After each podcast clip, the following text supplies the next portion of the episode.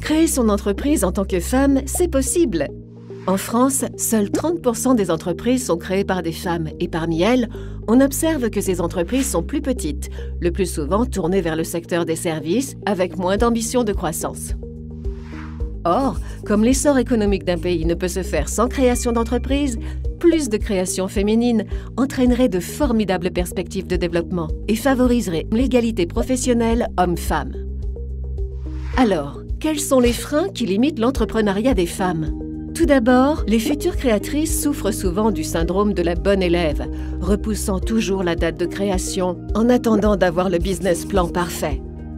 Le second frein concerne la maternité que de nombreuses femmes considèrent comme incompatible avec la création d'entreprises. Afin de lutter contre ces freins, deux leviers ont été identifiés par la recherche.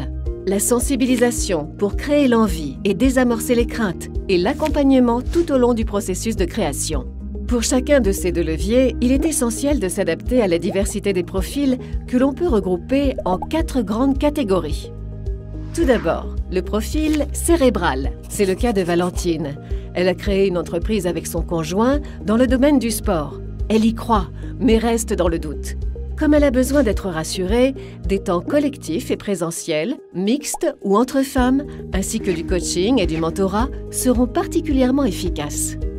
Le profil équilibré, comme Eléa, qui a créé une entreprise de service après quelques années de salariat pour mieux équilibrer sa vie privée et sa vie professionnelle. Ainsi, elle aura surtout besoin de contact avec des experts métiers et d'échanger avec ses pairs pour partager ses problèmes et ses solutions. Le profil viscéral, ce sont des femmes comme Nora, autodidacte et serial entrepreneur. Pour elle, le plus pertinent sera des formations courtes et directement actionnables, ainsi que des moments d'échange avec des mentors expérimentés. Enfin, le profil déclenché, comme Cyrielle, qui s'est redirigée vers l'entrepreneuriat comme reconversion après un licenciement difficile.